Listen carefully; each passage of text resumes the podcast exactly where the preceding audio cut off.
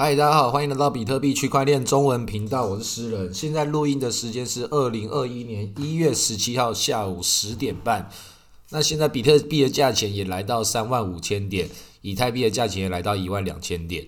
啊，这个礼拜发生了很多事情。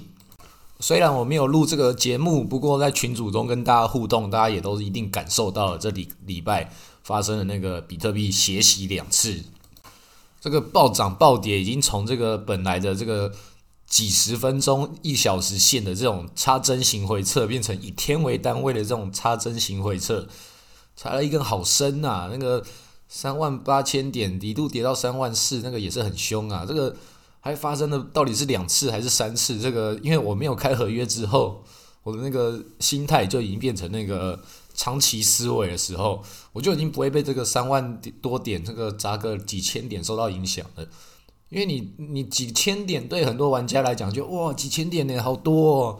但是如果说你真的是去看的话啊不是上面不是写五趴吗？啊五趴的话这个哪叫跌呀？就像涨了五趴这个哪叫涨啊？那比特币中间一路这个突破这个最高点关口的时候，这个达到历史高点的时候又上去了哇又下来了又上去又下来，这是一件很正常的事情。所以没有开合约的人就不会感受到这么刺激的状态。啊，有开合约的人也要也要告诉你们，如果连在牛市里面都可以把自己搞得这么紧张的话，那好好的调整一下自己的方向，不要让自己那个整个心情被这种一点点的起伏就受到这么大的影响。那样的话，就真的很有可能会被那个这种主力当做燃料，你搞错一个方向的，然后做空，然后直接变成燃料，一次一次继续往上攻，把你尬空，变成那个突破我们最高点的这个火箭燃料。那你自己当然也有可能你做多，但中间被这种回撤给给给给给弄爆了，这也是很有可能的。这个群组中也有很多人在讲这件事情，也是很多人杠杆倍率开的太高了，不够细腻，然后就直接不见了，这也是很有可能，大家都发生过，不可能没有。那如果说这段时间除了这个比特币的回撤之外，还有另外什么比较大大事呢？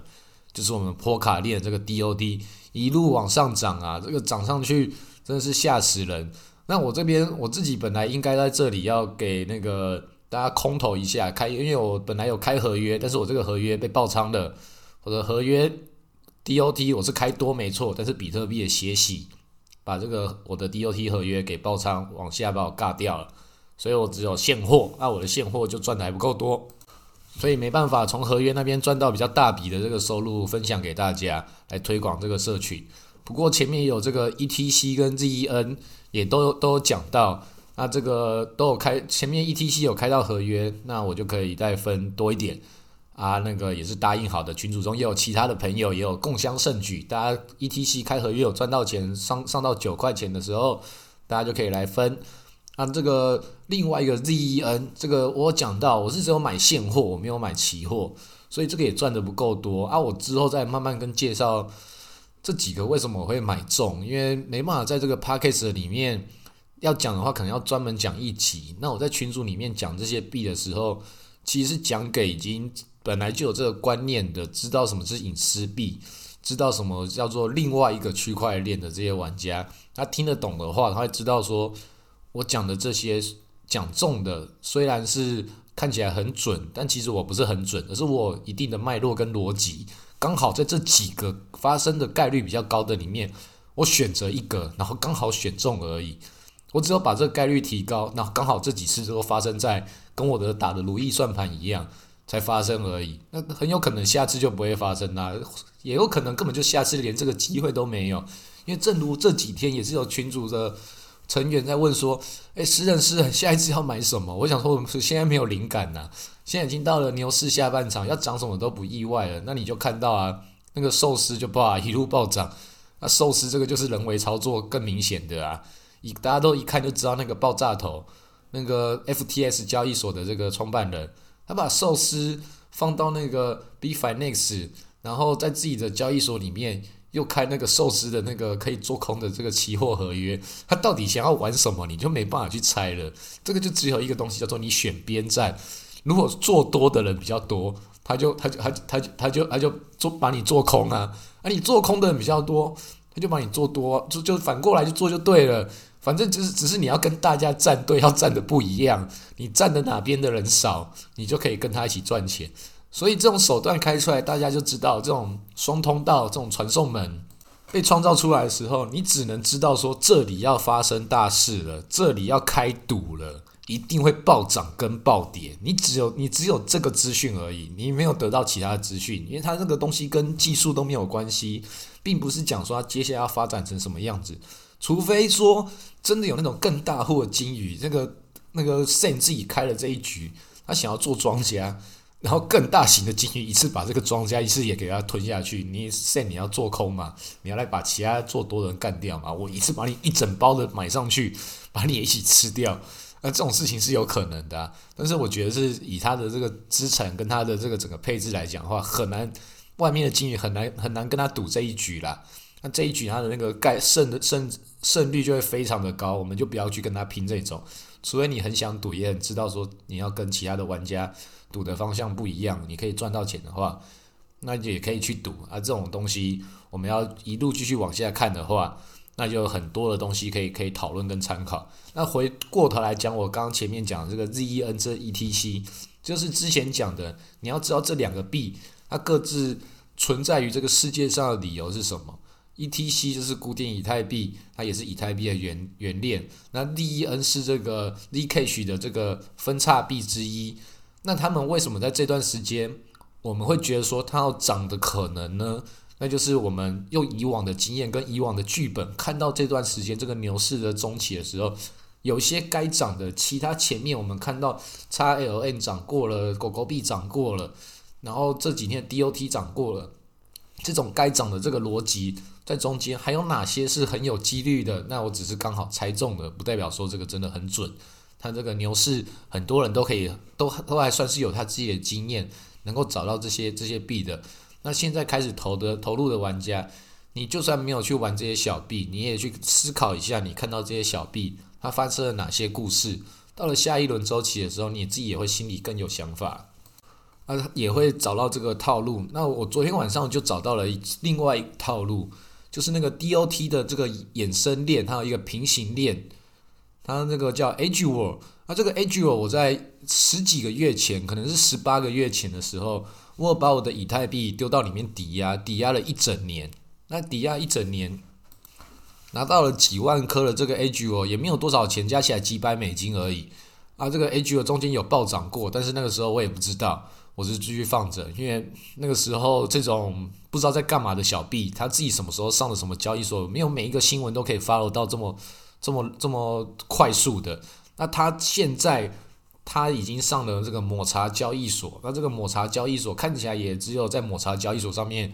有在卖它，然后我就我就觉得说，它应该是 DOT 爆炒一发之后，在另外一个它的这个另外一个分叉链库沙嘛，应该也要跟着来一发啊，确实也来过，那我就在找跟它最接近的还有没有？它的这个中继链技术，我们就算不知道中继链技术是什么，不知道它要解决什么样的区块链的效率问题，但是我们知道。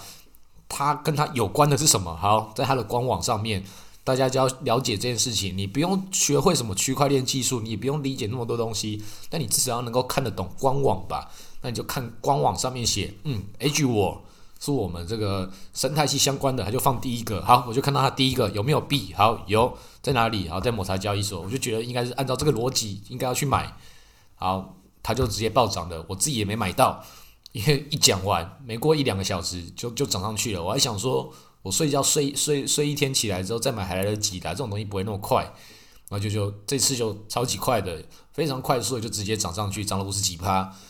啊，你还是可以考虑一下，你要不要进场进场去买去追高？因为这也不算是真正的追高，因为它的那个市值还非常小，现在总市值不到这个波卡的一趴。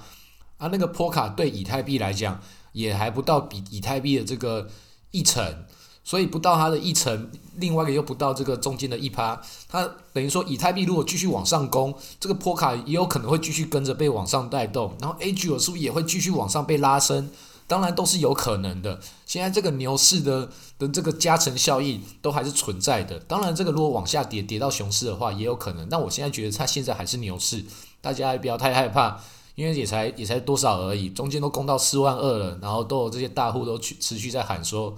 要到五万、十万的，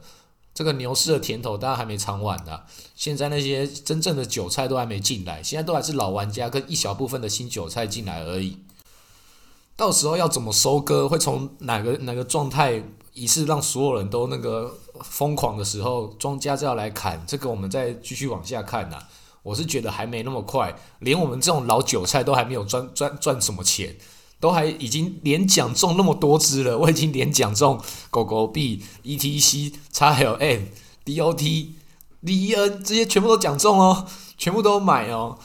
但是我都还没有觉得说真的有赚够钱，我也不是贪心，而是我只能够拿出一部分的资产配置到这里，我不可能要要把我的，他就是一直在引诱你，一直引诱你把你的比特币拿出来，讲说哇，有些人靠这些小币赚多少，去迷惑大家，然后就让大家去买小币之后再来一次一次收割，这个套路我们已经看好几次了。所以我们在做这些小币的时候，我们就算知道它会涨，不代表说我们敢去大手笔的玩。啊，有些人敢大手笔的玩，那我就祝福他，希望他真的可以发财。那所以你要把自己的资产配置在什么样的状况，能够不要那么容易的被引诱到一些高风险的地方，那就是一件很需要自律性的这种这种脑袋要很清楚。不要被你的贪婪所迷惑的一个行为，这不是你在想要买，是你的基因想要买。你一定要透过反基因方程式来控制自己的内心，不要被轻易的迷惑住，然后就血本无归，这就很可怜的。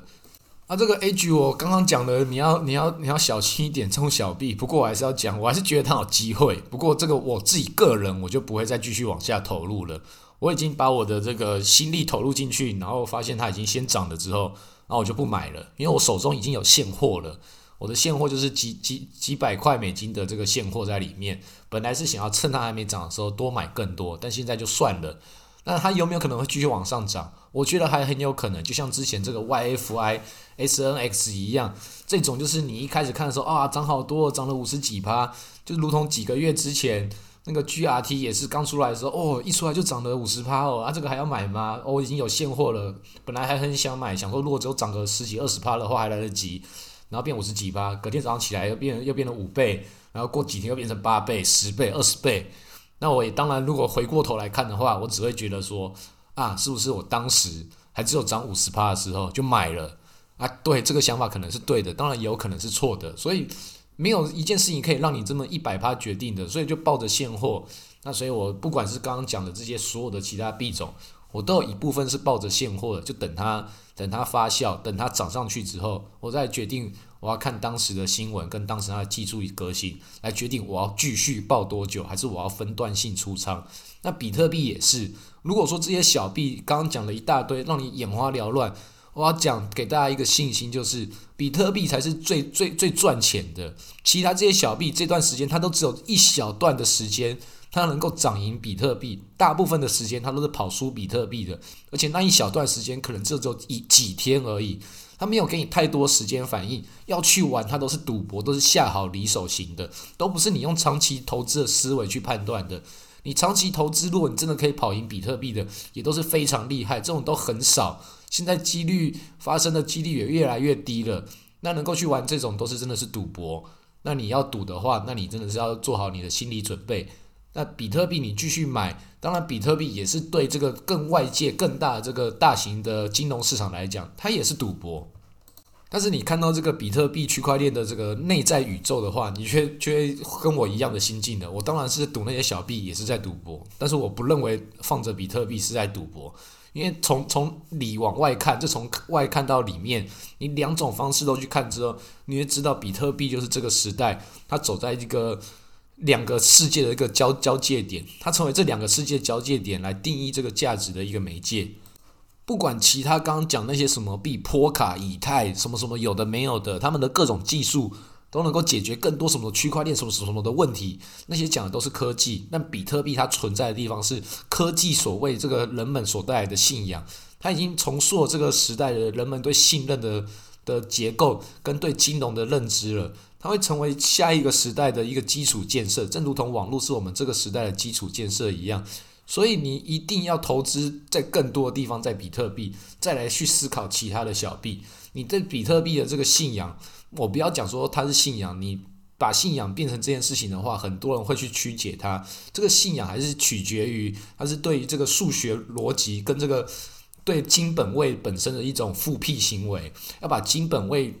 带回到我们这个数位时代，让它重新的建立这个金融秩序的一个媒介，那就是数位黄金比特币。这是我自己的认个人认为的看法。那这个时候我们就是讲到这里差不多了，我们接下来几个礼拜。接下来就要过年了，我们之后再来讲一些其他的事情。那现在看看继续这个过年前的套现潮会到会不会发生？这段时间还会不会有什么小币在风口浪乱乱咬人？啊，这个比特币要爆好，那睡醒来跌了没关系，睡起来就涨回来了。好，那先录到这里，谢谢大家。